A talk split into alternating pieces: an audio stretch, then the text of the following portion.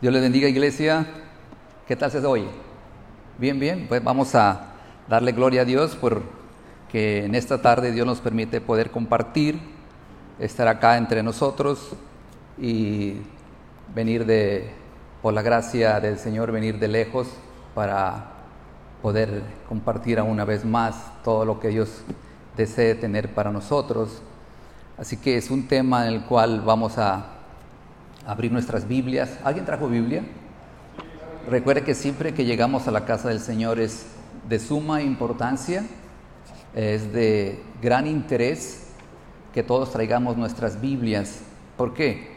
Porque venimos a la casa del Señor, venimos a darle gloria a Dios y empezamos con una exhortación, ¿verdad? Y no se asuste, vamos a, a darle gloria a nuestro Señor. Bueno, bendito sea el Señor, así como hicieron la introducción. Mi nombre es César, eh, quizás algunos ya me reconocen.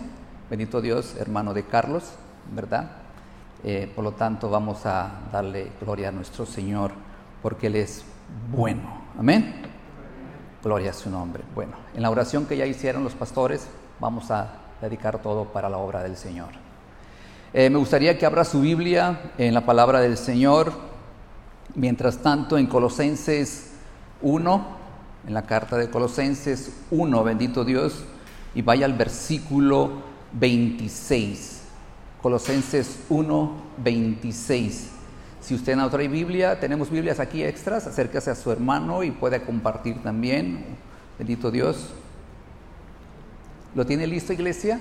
Colosenses 1, 26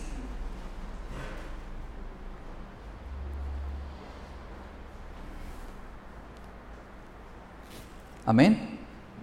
Gloria a Dios. Dice así lo siguiente, la palabra de Dios.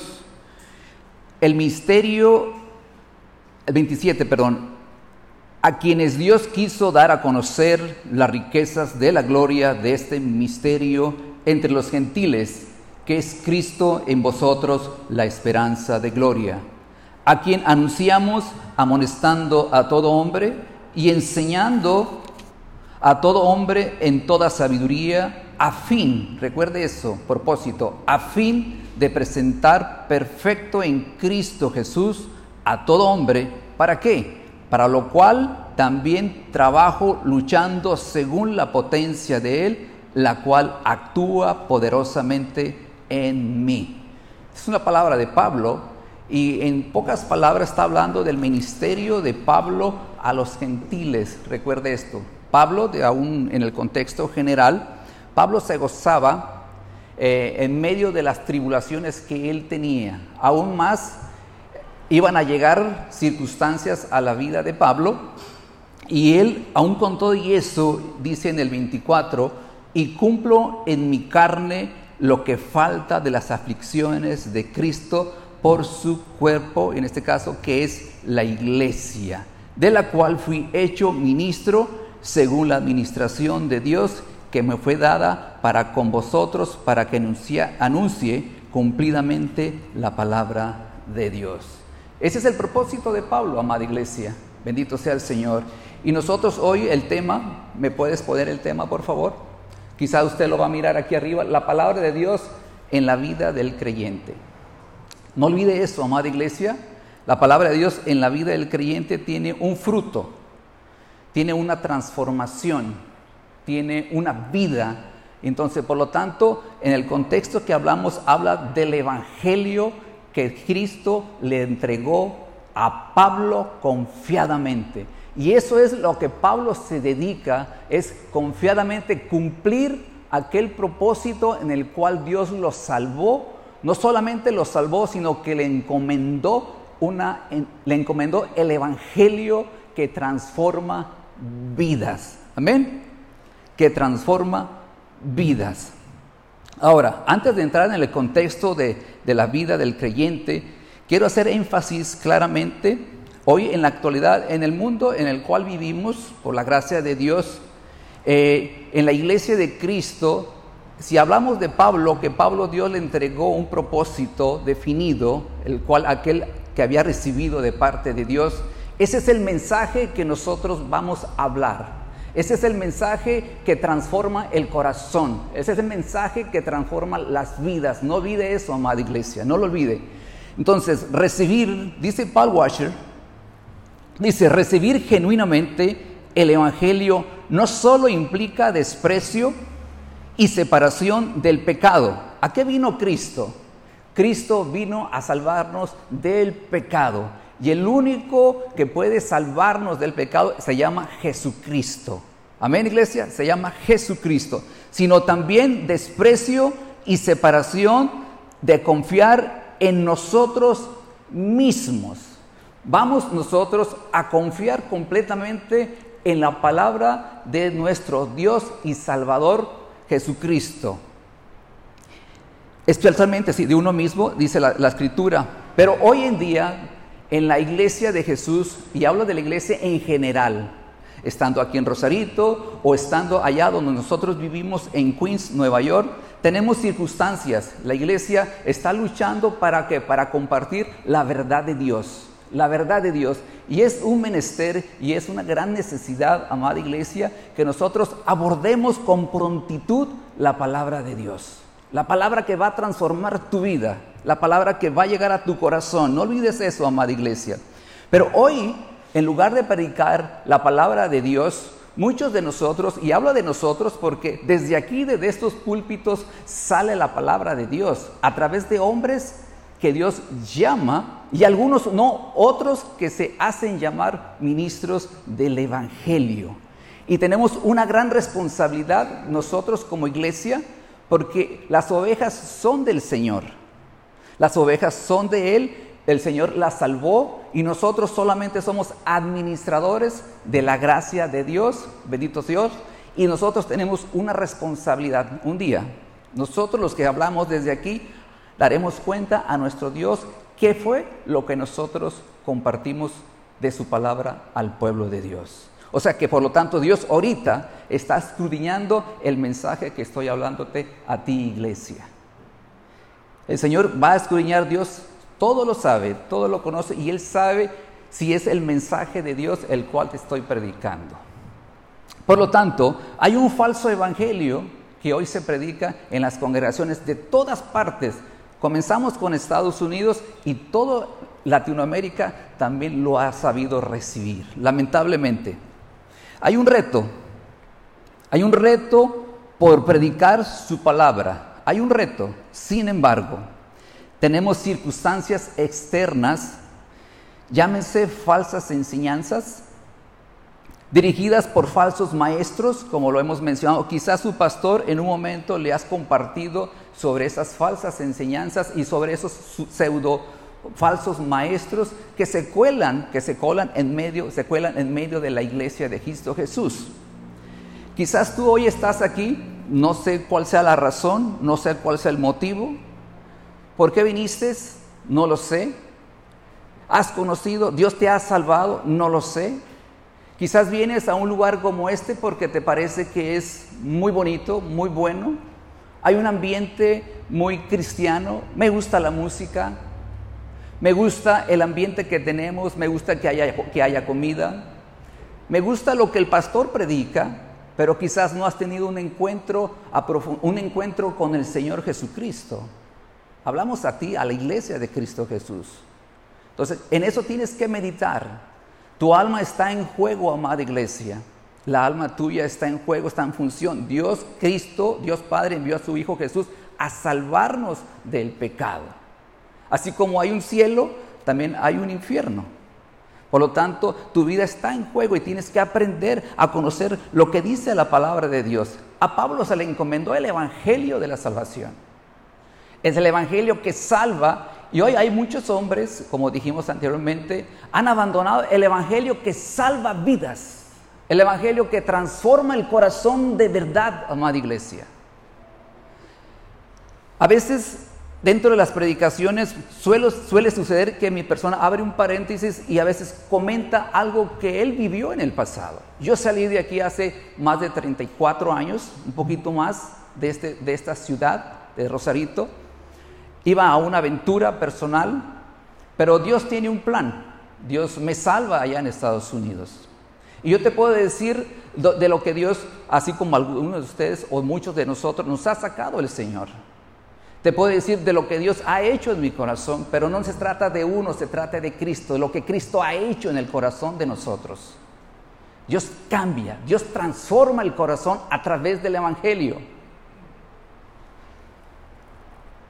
Hoy se enseña ese falso evangelio, como lo dijimos, a través de métodos, a través de ideas, a través de novedades, a través de cosas, misterios, que la gente como ustedes, como están aquí sentados, abrazan todo lo que nosotros podamos decir, todo aquello.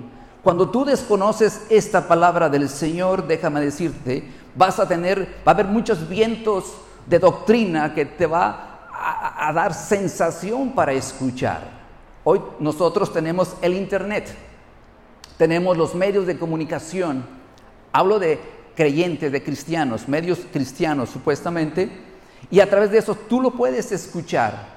Pero si tú no tienes una intimidad, no intimas con la verdad, no escudriñas la escritura, no sabes qué dice la palabra de Dios acerca del Evangelio de salvación, tú vas a creer muchas cosas que dentro de las congregaciones se dicen el, Evangelio de la prosperidad, la guerra espiritual, el desato y decreto, por decir nuevas revelaciones, apóstoles y profetas, o la oración de fe, que muchas veces en las congregaciones se hace hoy en día. Déjame decirte que el único que tiene el poder y la autoridad de salvar un alma es Jesucristo. Se llama Jesús. Es el único. Muchas congregaciones en Estados Unidos, porque nosotros venimos de allá, se jactan muchas veces de que en sus congregaciones han llegado miles y miles y miles de personas con la oración de fe. La pregunta es, ¿dónde están hoy esas miles y miles y miles de personas? No están. ¿Por qué? Porque nosotros tratamos de, de tomar algo, hacer una oración de fe ¿Para qué? Para que el pueblo pueda escuchar y decir, yo tengo el poder, yo tengo la autoridad para que ellos crean en mí. El único que puede atraerte al Señor, a Jesús, es Él a través de su Espíritu Santo. Solamente Él puede conocer el corazón, amada iglesia. Si ese evangelio que se llama comúnmente el evangelio de la prosperidad es todo lo contrario al, al que se llama el evangelio que salva, el evangelio de Jesús. Ese evangelio nació, déjame, ese evangelio nos condena. ¿Por qué decir los condena? Porque no nos enseña, no nos ministra, no toca las fibras, por decir así, de, de, mi, de mi alma. Por lo tanto, lo que no proviene de Dios proviene de dónde? Del infierno. Quizás usted decir, pastor, vino de lejos y nos está hablando un poquito fuerte. Quiero que escuche esta verdad en Cristo Jesús, amada iglesia. Quiero que ponga atención.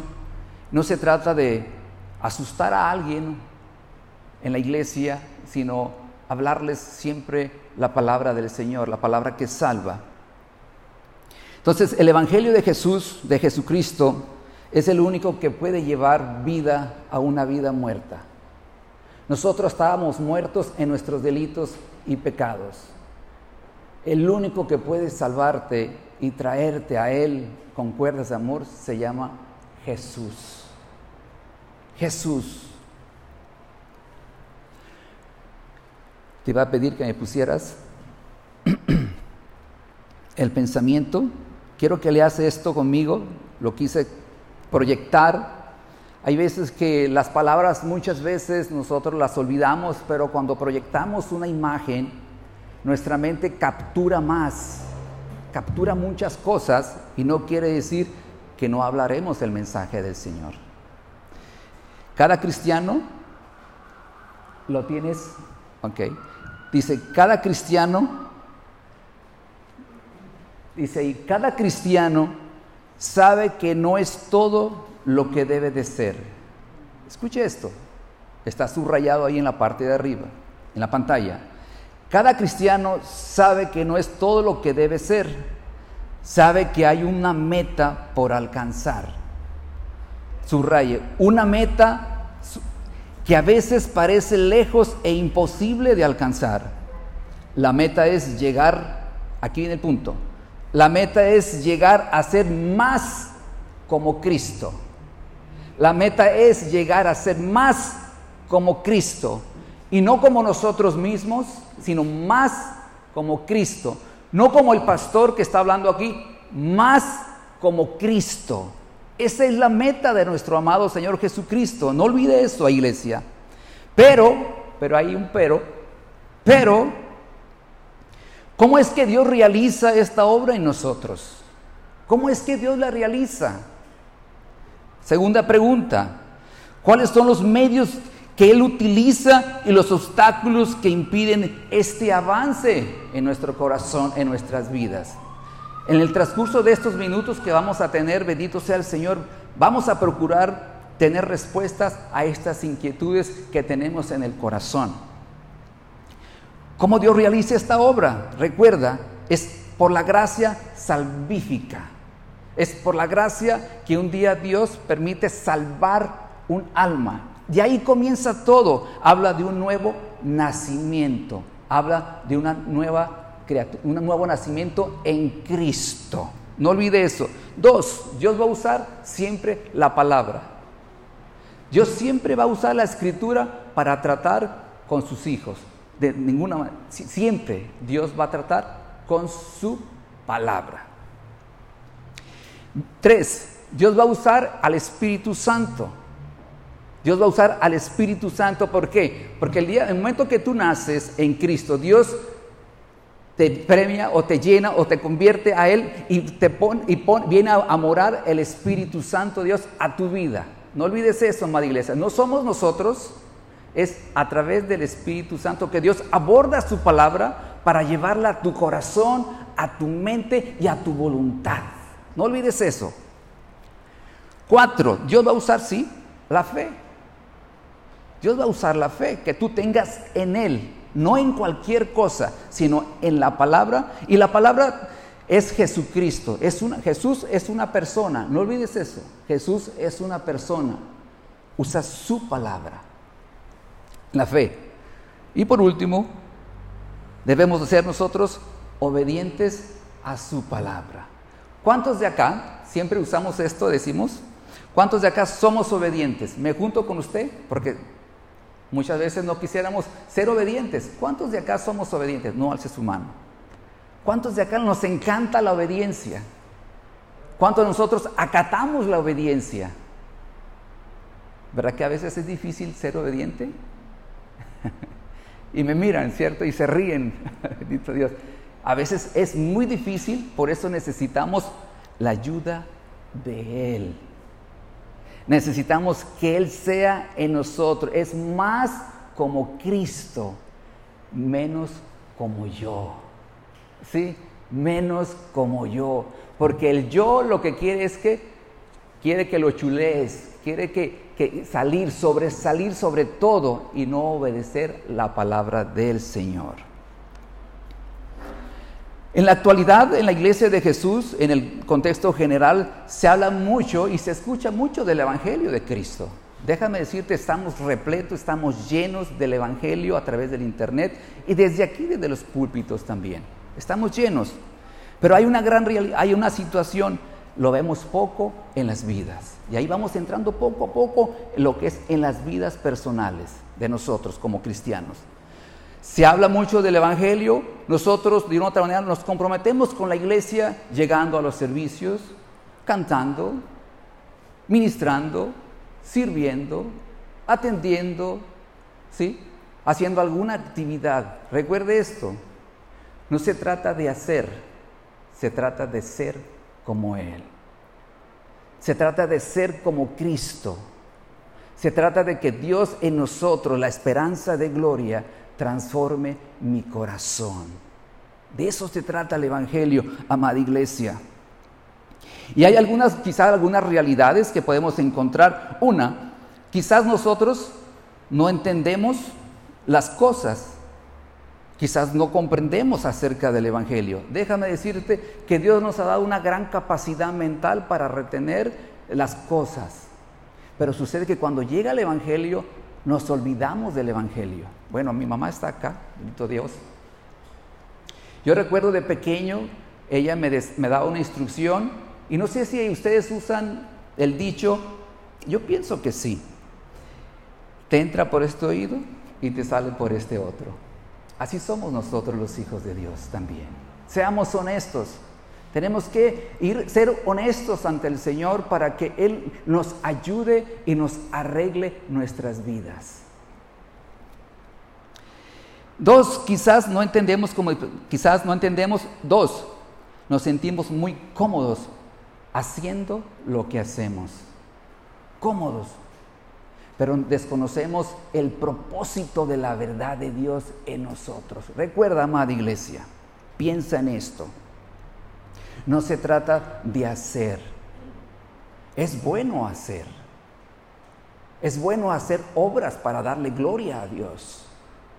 Pero lo más importante en este momento es que Él trate tu corazón. Y cuando eso viene, el hacer glorifica el nombre del Señor. ¿Por qué? Porque lo estás haciendo con un corazón íntero, aunque no eres perfecto. ¿O alguien aquí hay perfecto? no existe. Dios en su gracia nos está perfeccionando. En su amor, en su infinito amor, Dios está tratando tu corazón. Siempre y cuando tú le dejes que Él comience a hacer la obra en ti. De otra manera, vas a ser tú en tu ego tratando de cambiarte a ti mismo y eso nunca va a poder suceder. Hay dos ejemplos claros en la escritura para ir rápidamente. Usted los conoce. Los fariseos y la iglesia de Corintios. Dos clásicos que nosotros mencionamos mucho. Los fariseos y escribas, por lo regular, eran tipo de personas que hablaban muy bien. Voy a entrar un poquito en cuanto al contexto de conocer meramente la teología o conocer la doctrina. Estos hombres eh, hablaban muy retóricamente, hablaban muy bien, hablaban muy correcto, eran pulcros, eran hombres que se vestían muy bien, tenían una buena apariencia, aplicaban la ley supuestamente a sus vidas, se mostraban en las calles para que a todo mundo lo pudieran ver.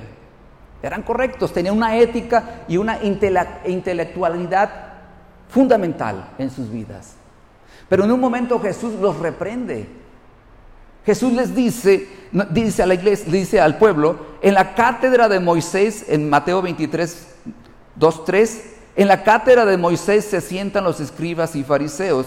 Así que todo lo que os digan que guardéis, guardadlo y hacedlo. Mas no hagáis conforme a sus obras, porque dicen y no hacen. Esa era la actitud que tenían los fariseos aparentaban una vida religiosa de aquellos tiempos de la ley, pero no vivían lo que pregonaban. ¿Tienes alguna situación con eso? Recuerda, el Evangelio es un tema de toda la vida. Es algo que todo el tiempo, desde que nace, Dios te trae a Él hasta que Dios decide llevarte. Es un tema de todos los días. Todos los días Dios va a tratar con tu vida. Dios te va a llevar de a poco a poco, llevándote cada día más a complementarte a través de la presencia de su palabra y de su Espíritu Santo.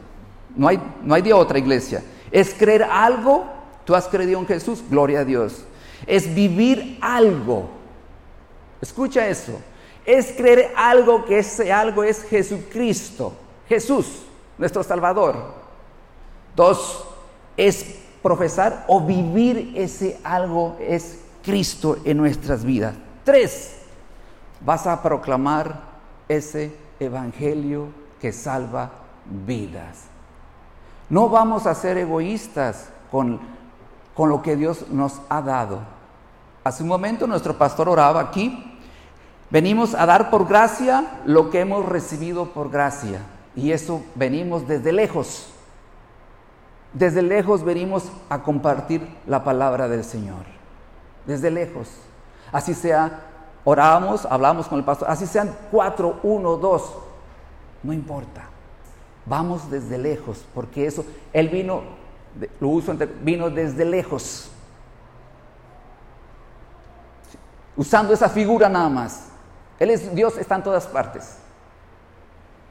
Él vino, dejó su trono, sí, para venir por un César pecador, por un César rebelde. Él vino por este hombre y un día me salvó como lo ha hecho contigo.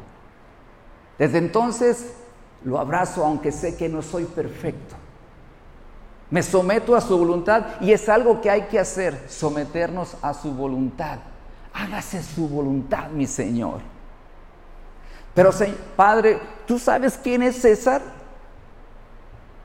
Por ese hombre voy a ir yo, un hombre pecador, un hombre rebelde, un hombre mentiroso, un hombre egoísta. Por ese voy a ir yo. No vale la pena.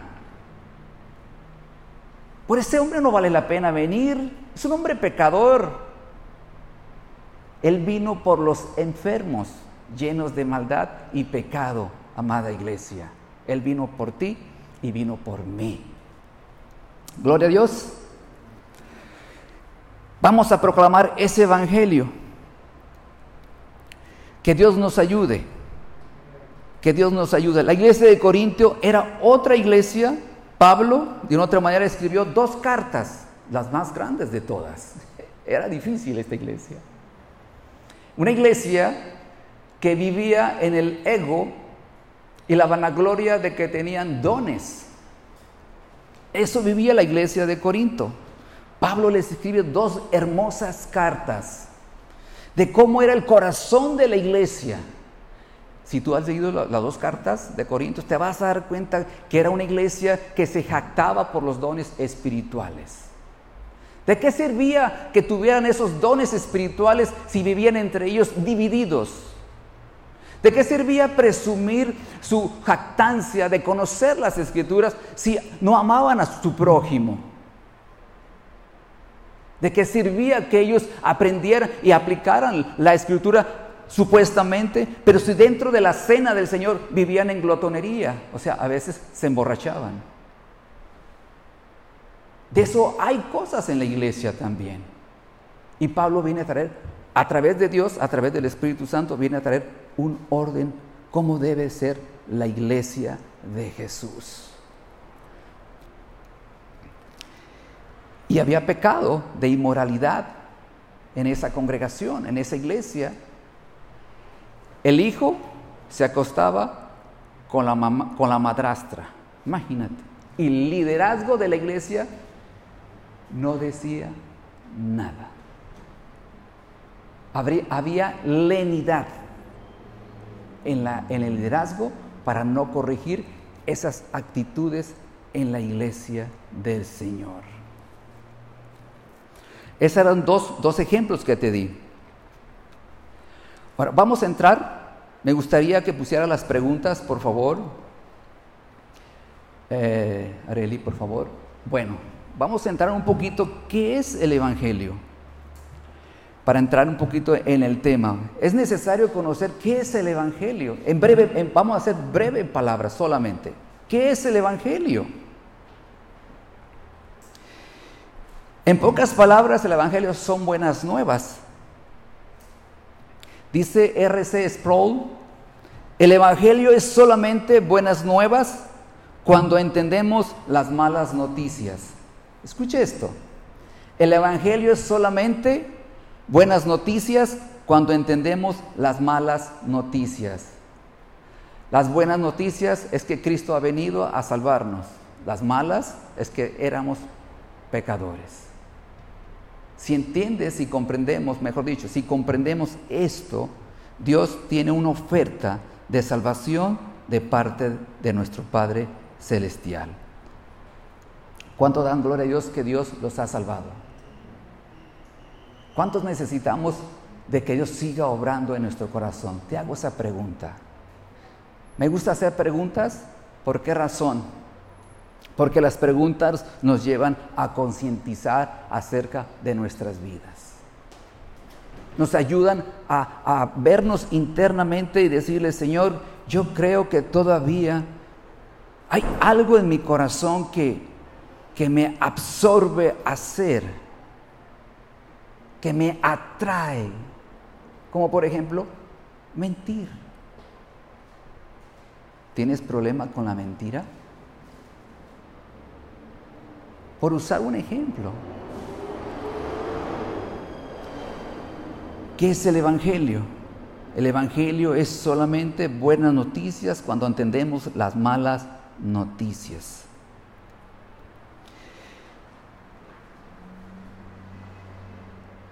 Creo que es posible estudiar y comprender grandes doctrinas del Evangelio.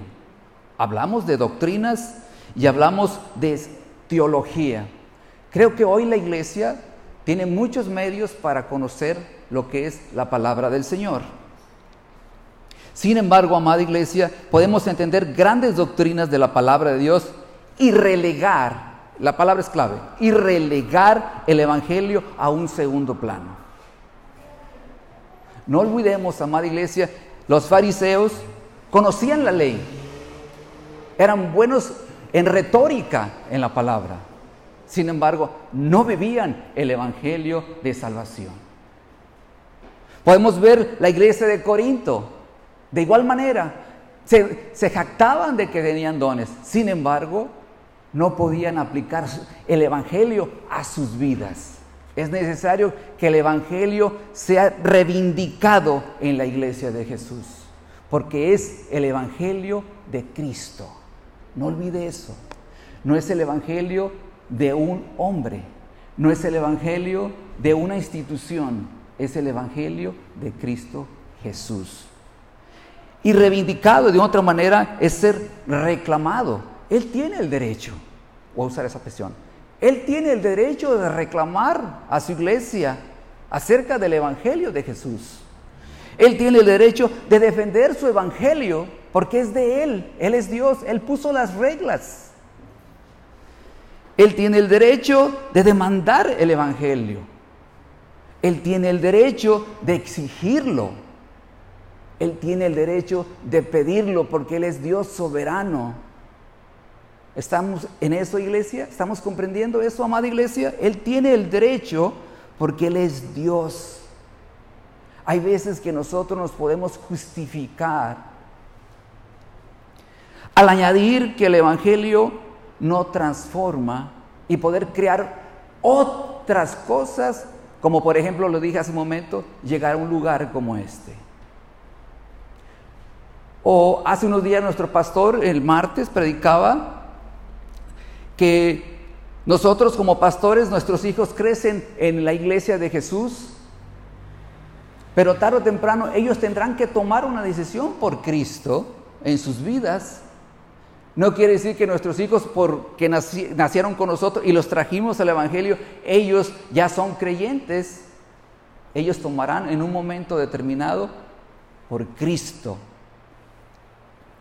Entonces dijimos, hemos relegado el Evangelio a un segundo plano. Y déjame decirte, nosotros, alguien dijo, somos culpables, nosotros, hablo de nosotros, los que estamos desde aquí, desde los púlpitos. Somos nosotros los culpables de relegar, relegar el verdadero evangelio que transforma el corazón del hombre y de la mujer. Lo hemos suavizado, le hemos quitado al evangelio, le hemos alterado al evangelio, le hemos puesto algo al evangelio, lo hemos mezclado el evangelio y por eso vemos unas circunstancias en las iglesias en general difíciles muchas veces que cuando llega el mensaje de Dios, la gente no desea escuchar ese mensaje. El mensaje que salva las almas, iglesia. Queremos escuchar un mensaje de hombres, un mensaje que me abraza, un mensaje que, me, que me llena el corazón. ¿Sabes? Si viviéramos en la época, en la época de Jesús, Déjame decirte que fuéramos los primeros en querernos ir y no escuchar el, mensaje de Cristo Jesús. Jesús, Jesús, nuestro Señor y Salvador, hablaba, confrontaba y exhortaba a la gente. Llegó a un punto a decirles, ustedes me siguen, ustedes me están siguiendo a mí. ¿Sabes por qué? Eran multitudes, no era uno, multitudes. ¿Sabes por qué me siguen? Porque ayer, la palabra es fuerte, la palabra es fuerte, porque ayer se hartaron de lo que yo les di. Ayer comieron y a eso vienen, a que solamente vienen a comer. Pero Jesús se da cuenta, Jesús que conoce el corazón, se da cuenta de la actitud de las vidas. ¿Y qué pasa? Cuando Jesús dice eso, muchos dejaron de seguir a Cristo. Dejaron de buscarlo a Él. ¿Por qué lo buscas? ¿Cuál es tu motivo por buscar a Jesús? ¿Para que te dé o para, para que transforme tu alma?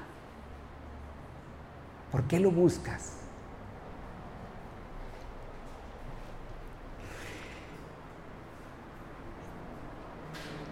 Y de haber, nosotros somos culpables y de haber echado mano, como dijimos, a ciencias sociales, psicologías, estrategias de hombres para construir y ampliar y edificar la iglesia de Jesús. Y déjame decirte, hemos fallado. La iglesia sigue tan igual como si fuera la iglesia que vino, el hombre que vino antes de Cristo, sigue tan igual. Por muchos años, este Evangelio ha sido predicado a través de los siglos. A través de los siglos ha sido predicado. Los primeros hombres siguieron este Evangelio de Jesús. Hoy tenemos internet, tenemos seminarios, tenemos escuelas teológicas, hay cada conferencia que podemos escuchar. Tenemos una tecnología que nos ayuda a llegar desde aquí a Japón en segundos, así de rápido. Viaja la, información. Y aquella iglesia, hablo de aquella, la primera iglesia y mucha iglesia después, siguió este camino, perseveró en la palabra de Dios. Tú puedes ver la historia de la iglesia de Cristo transformada, pero en la actualidad por más recursos que nosotros queremos invertir, nada se da. ¿Por qué no le damos la oportunidad al que nos salvó? ¿Por qué no le decimos a Él, Señor, hazlo tú y no es como yo? No es como yo quiero, es como tú quieres, Señor. ¿Por qué no le das esa oportunidad? Pero con esto no quiero decirte que tus asuntos se van a terminar. Va a haber aflicciones Va a haber luchas, pero te, pararás ahí con el Señor, irá Señor contigo. Voy, así como lo dijo Moisés. Si tú no vas conmigo, ¿para qué? Sí, con el Señor hacia el frente, amada iglesia. Dijo José Olivares, un pastor que conocía allá en Nueva York, y quizás usted lo ha escuchado, dijo algo así como esto, vivimos una generación que huye a la predicación que confronta su pecado, pero adora la predicación que eleva la autoestima. Y el problema es que se estiman a sí mismos más que a Dios.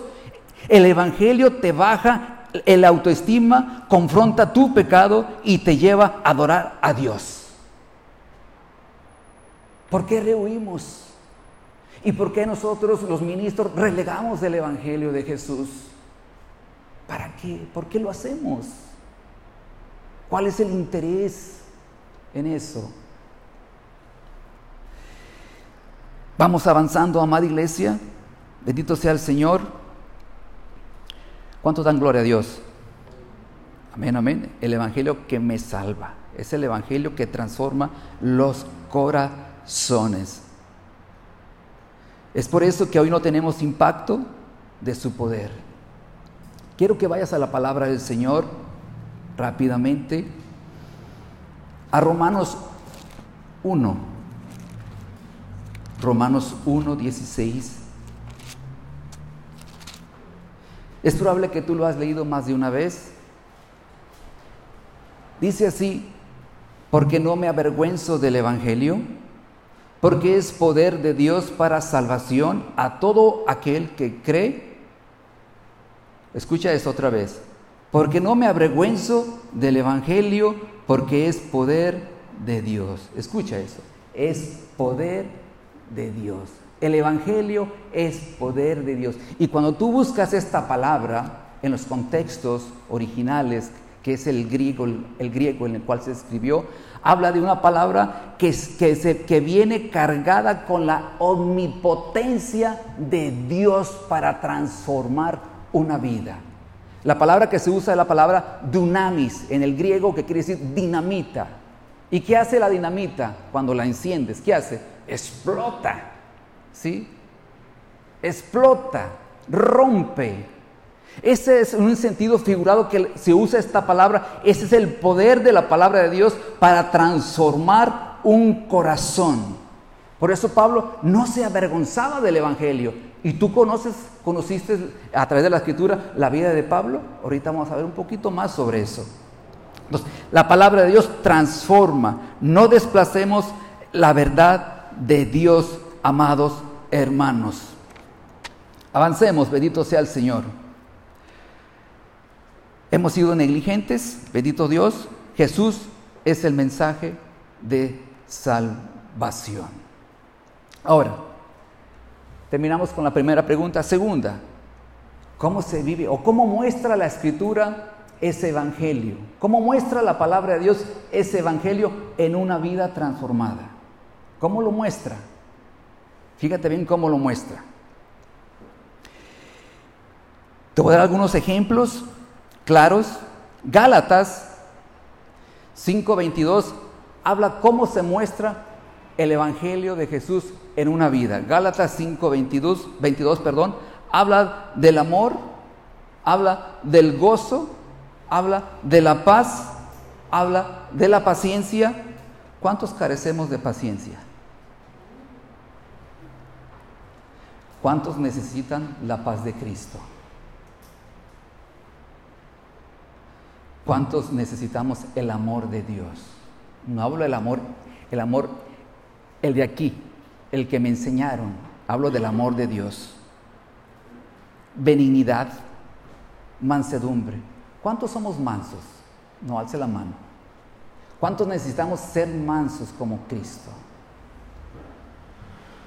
¿Cuántos necesitamos dominio propio para no ceder al pecado? de la tentación, cualquiera que sea. Dice Jesús, eso es en Gálatas, ¿cómo se ve una vida? Voy rápidamente, ¿cómo se ve una vida? ¿Cómo, ¿Cómo la Biblia explica o manifiesta cómo debe ser una vida transformada por el Evangelio de Cristo? Gálatas lo menciona. Ahora, el fruto del Espíritu me permite vivir el Evangelio en la vida diaria.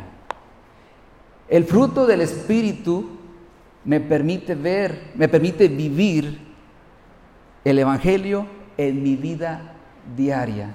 Cuando tú abres la escritura y tú vas aquí a Gálatas 2.22, 5.22, 23, te va a confrontar, te va, a desnudar, decía Alzunidas el pastor allá en la iglesia en Queens, te va a desnudar, te va a mostrar tu necesidad, te va a mostrar quién eres, te va a descubrir el Señor. Cada vez que abre la escritura te va a confrontar contigo mismo.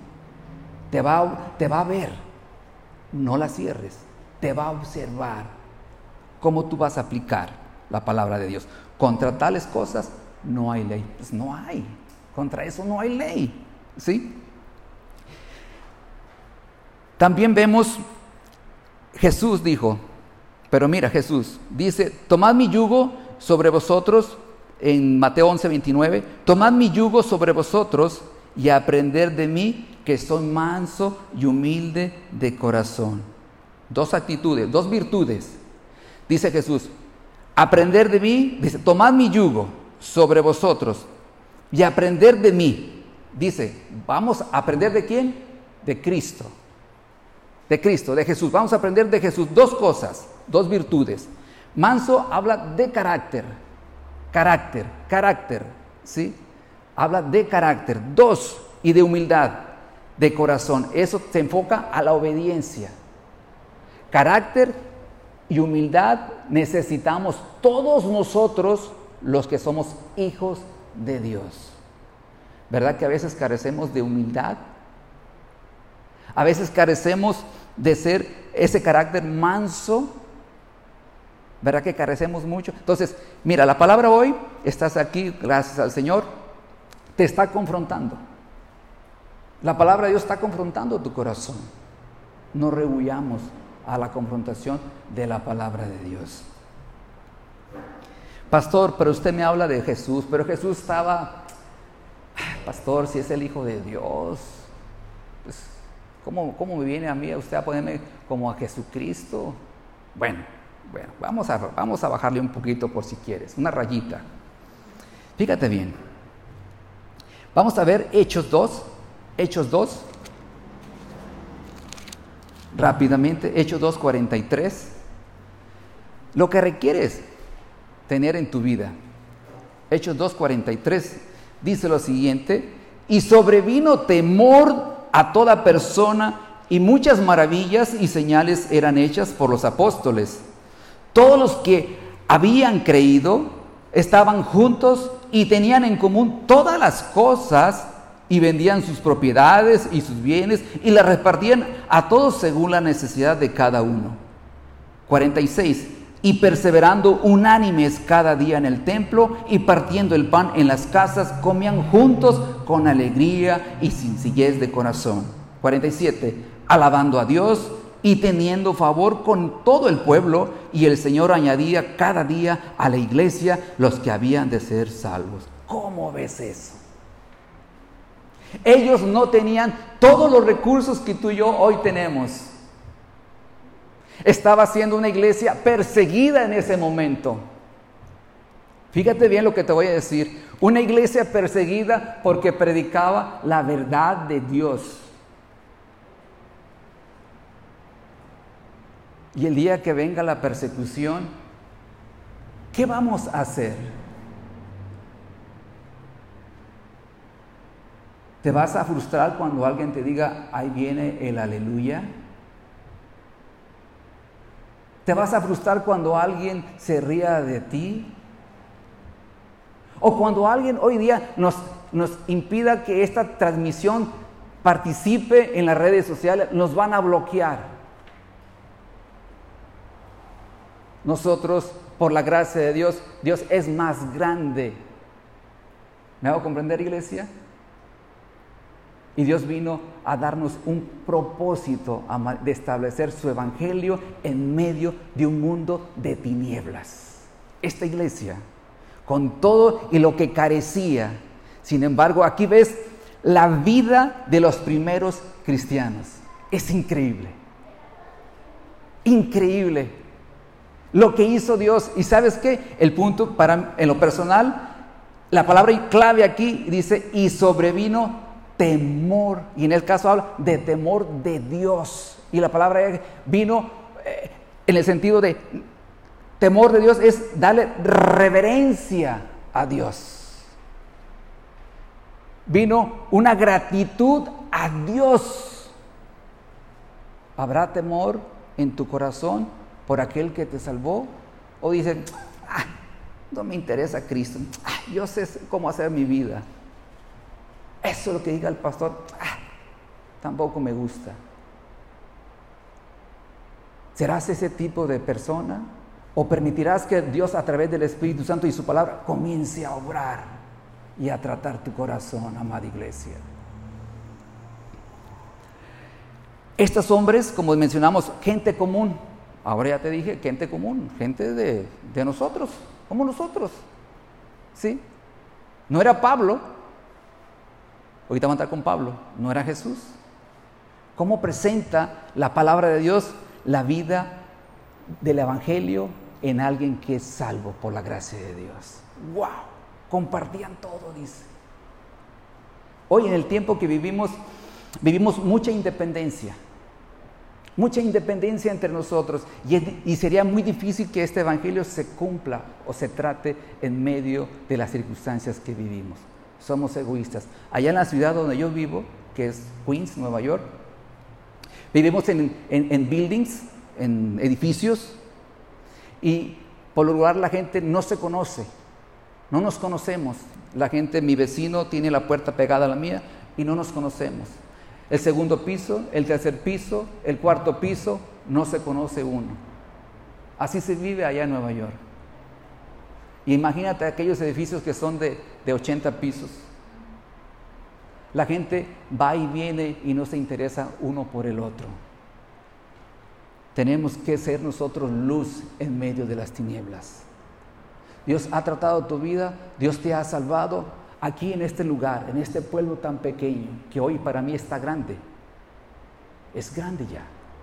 Hay mucha gente que, que, requiere de una iglesia visible que viva la palabra de Dios y no solamente que la estudie, sino que aplique la palabra a su vida. Hay, gente que necesita ver a Cristo en ti. Hay gente que necesita ver a Jesús en tu vida. Pero ¿qué ven ellos? Nos ven avergonzados, como dicen a veces, somos aquellos cristianos que nos escondemos y en el trabajo no saben quién somos nosotros. Además, si somos creyentes allá en el trabajo, seguimos los chistes que ellos dicen. Nos encantan los chistes groseros que ellos dicen. Nos reímos junto con ellos con esos chistes perversos que ellos cuentan? ¿Por qué no les dices a través de tu vida que tú eres un hijo de Dios? Con tu vida, que ellos vean en tu casa, que ellos vean que tú eres un hijo de Dios de verdad. ¿Cómo te comportas? ¿Sabes? Es en la casa, es en el hogar donde nosotros Dios nos permite en ese círculo tan pequeño quizás, donde Dios nos permite eh, compartir el Evangelio de Jesús. Quizás en algunos casos nuestras familias no nos van a escuchar y vamos a tener oposición dentro de nuestro hogar, de nuestras familias o de nuestro hogar también. Hablo de un cónyuge, de matrimonios. Pero que tú no seas de aquellas personas que se retroceden al Evangelio, sino que enfrenta las circunstancias, doblegando su corazón y se postra ante la presencia de Dios. Dios, necesito que me ayudes. Necesito que seas tú obrando en mi ser. Dios, ya no aguanto estas circunstancias. Déjame decirte, no, mejor no lo digo. Pero déjame decirte que Dios te dará fuerzas poderosamente de Él a través para que tú puedas rendirte a su presencia y Dios ahí cuando otra vida te vea dirá, wow, ese es el Evangelio de Jesús. Ese es el Evangelio de Jesús que transforma.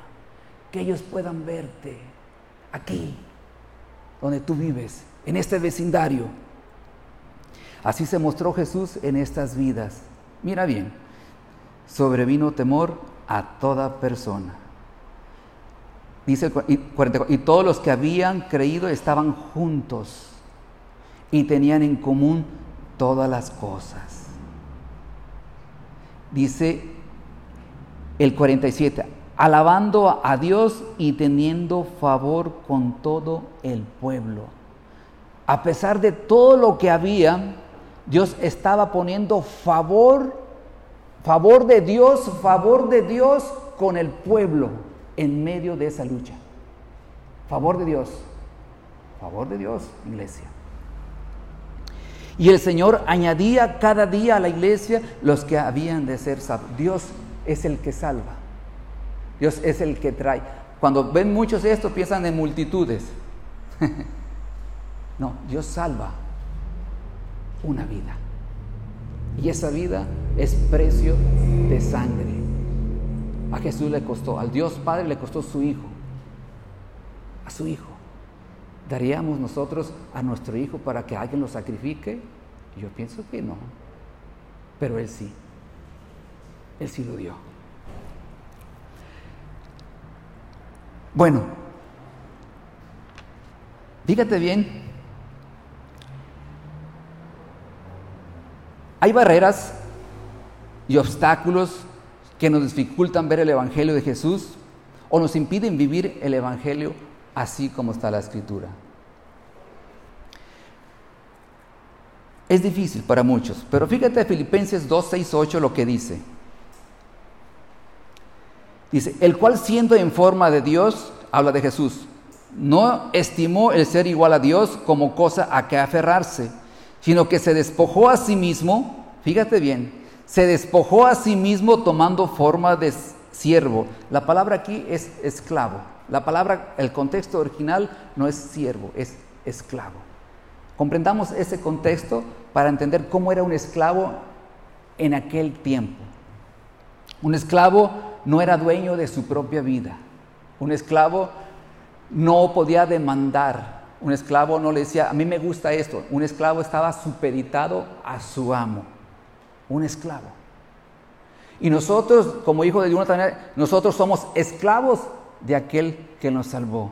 es Él el que nos, Él es el amo y nosotros escuchamos a nuestro Dios. Hecho semejante a los hombres y estando en la condición de hombre, se humilló a sí mismo, haciéndose obediente hasta la muerte y muerte de cruz. Como dijimos, el mundo no solo necesita escuchar el Evangelio, sino también necesita verlo, verlo. Hay veces que nosotros hablamos de Jesús, pero nuestra vida es todo lo contrario acerca de lo que nosotros vivimos. Fíjate bien algunas muestras de cómo se ve el Evangelio. El Evangelio de la cruz de Cristo nos llama, hace un día el pastor decía, nos llama a perdonar. Eso dice la escritura, ¿cierto o no? ¿Cuánto nos cuesta perdonar? Pastor, es que usted no sabe lo que Él me hizo. Pastor, es que usted no sabe ¿Qué tan mal es mi jefe? Pastor, es que usted no sabe qué duro es mi esposo. Pastor, es que usted no sabe qué rebelde es mi esposa y cómo usted me dice que yo la ame. Palabras sencillas. La palabra te dice, perdona. Esta es aplicación como nos enseñaba el pastor hace unos días, aplicación. Eso no necesita teología. ¿O sí? Perdona el daño que te hayan hecho. Perdona. ¿Cuánto nos cuesta amar al prójimo? ¿Tienes dificultad en amar al prójimo? Dios nos llama a humillarnos. No necesitas teología. Aplica la palabra a tu vida. Dice la escritura en Gálatas 2:20, con Cristo estoy juntamente crucificado y ya no vivo yo, mas Cristo vive en mí. ¿Quién vive en ti? Cristo vive en mí. Y lo que ahora vivo en la carne, en este cuerpo, lo vivo en la fe del Hijo de Dios, el cual me amó y se entregó por mí. Por mí, por sí mismo, por mí. Ya no vivo yo. Pero cómo nos encanta vivir en el yo, ¿cierto o no? amamos al yo. Idolatramos al yo. ¿Sí me hago comprender lo que les digo, iglesia? Amamos no perdonar. Amamos no humillarnos ante la presencia de Dios. Amamos eso. Pero los que son de Cristo han crucificado la carne con sus pasiones y deseos. Wow. ¿Cuántos son los que los que son de Cristo? ¿Cuántos son? Gloria a Dios. ¿Cuántos son? No me respondas. Medite. ¿Ves que hay una gran diferencia entre el conocimiento, la teología, la doctrina, solamente tenerla en tu mente? Hay una gran diferencia. Yo no estoy diciendo que no estudiemos, de hecho, juntamente con el pastor, promovemos el estudio. Probemos que, que usted indague la escritura, que usted conozca las doctrinas fundamentales de su salvación, que usted conozca la teología acerca de quién es Dios. Pero iglesia, no olvide esto, práctica, poner en práctica en su vida la palabra del Señor. Predicar el Evangelio sin vivir el Evangelio le quita poder a la predicación, no a la palabra, sino a aquel que está hablando. Escuche eso. Escuche eso. Predicar el Evangelio sin vivir el Evangelio le quita poder, o sea, lo menosprecias deliberadamente o lo ignoras a la palabra de Dios no le quita poder a la palabra, sino a ti que lo estás predicando, o tú que lo hablas, o tú que dices ser cristiano. Le quitas poder a ti mismo, no a la palabra. Estamos casi concluyendo. Voy a hablar un poquito sobre Filipenses 3.8, rápidamente. Nos quedan unos minutos. Filipenses 2.38. Probablemente, ahora tercera pregunta, Tercera pregunta, en un sentido, entonces, ¿cómo se vive ese evangelio en mi vida diaria? ¿Cómo está? Hay una dicotomía en la actualidad entre nosotros y aquello que escuchamos. Hoy usted está escuchando aquí, me gustó el mensaje. Oh, algo me dijo a mi corazón esa palabra del Señor. Pero ya saliste de aquí y mañana no te acordaste del mensaje lo olvidaste, no lo aplicaste a tu corazón. Hay una dicotomía entre eso, entre lo que dices creer, entre lo que dices afirmar, entre lo que dices estudiar, entre lo que dices aplaudir en un momento y de momento te olvidaste de la palabra del Señor. Puede ser un empresario, puede ser un doctor, puede ser un constructor o puede ser un conserje o simplemente te consideras, o puede ser una ama de casa, nada más, o un estudiante. Déjame decirte que antes de venir a Cristo, déjame darte una, una, una figura. Estuvimos con mi esposa, fuimos a un doctor, a un dentista. El dentista se promovía en la radio. Entonces ¿Qué pasó? Fuimos y nos presentamos al consultorio y la examinó el doctor. Le dijo, señora, te, tiene como nueve dientes con muelas y lo que sea, están mal, se las tenemos que quitar. Así le dijo el doctor. Entonces buscamos una segunda opinión. Entonces cuando fuimos a la segunda opinión, bendito Dios, el doctor, el, dentista le dice, usted necesita solamente una limpieza de dientes, una limpieza nada más. ¿Te imaginas? Yo quiero decirte esto, quiero que veas esto, el punto que te quiero llevar. Sin Cristo nosotros, el cliente, nuestro jefe, nuestra, una mujer puede ser, o sea, el cliente puede ser solamente un promotor de lo que yo quiero ganar. Sin Cristo, eh, una, una, mujer puede ser mi esposa o puede ser para, que alguien, para alguien que pueda buscar placer. ¿Me va a comprender? Sin Cristo. Pero ya con Cristo, como este doctor no era cristiano, lo que quería es hacer dinero con nosotros, con nuestra salud. ¿Sí? Con nuestra salud. Y eran mucho dinero. Allá en Estados Unidos lo que es, es mucho dinero. Y quería que sustraer recursos. Tú puedes ser un constructor, puedes ser un empresario, puedes ser un profesional, puedes ser un conserje. Tus amigos ya no son para ganar ventaja de ellos es para que, primera instancia, prioridad, tú les puedas compartir de la luz de Jesús. Si tú tienes como meta sustraer recursos o buscar un amigo para tus conveniencias o buscar un hombre o una mujer para tus placeres, te estás equivocando. No estás poniendo en función el Evangelio de Jesús en tu vida.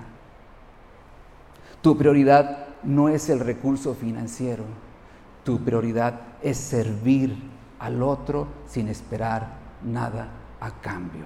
No quiere decir que le vas a hacer gratis el trabajo, por si acaso, ¿ok? Entonces, Filipenses 3.8, mira, ¿por qué quiero llevarte ese factor? Filipenses 3.8, casi concluyendo, dos minutos se van.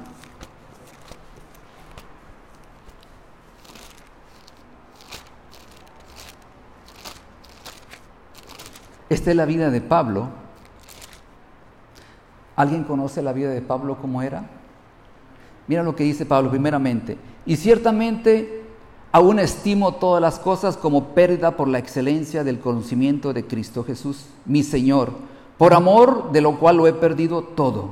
¿Y lo tengo qué?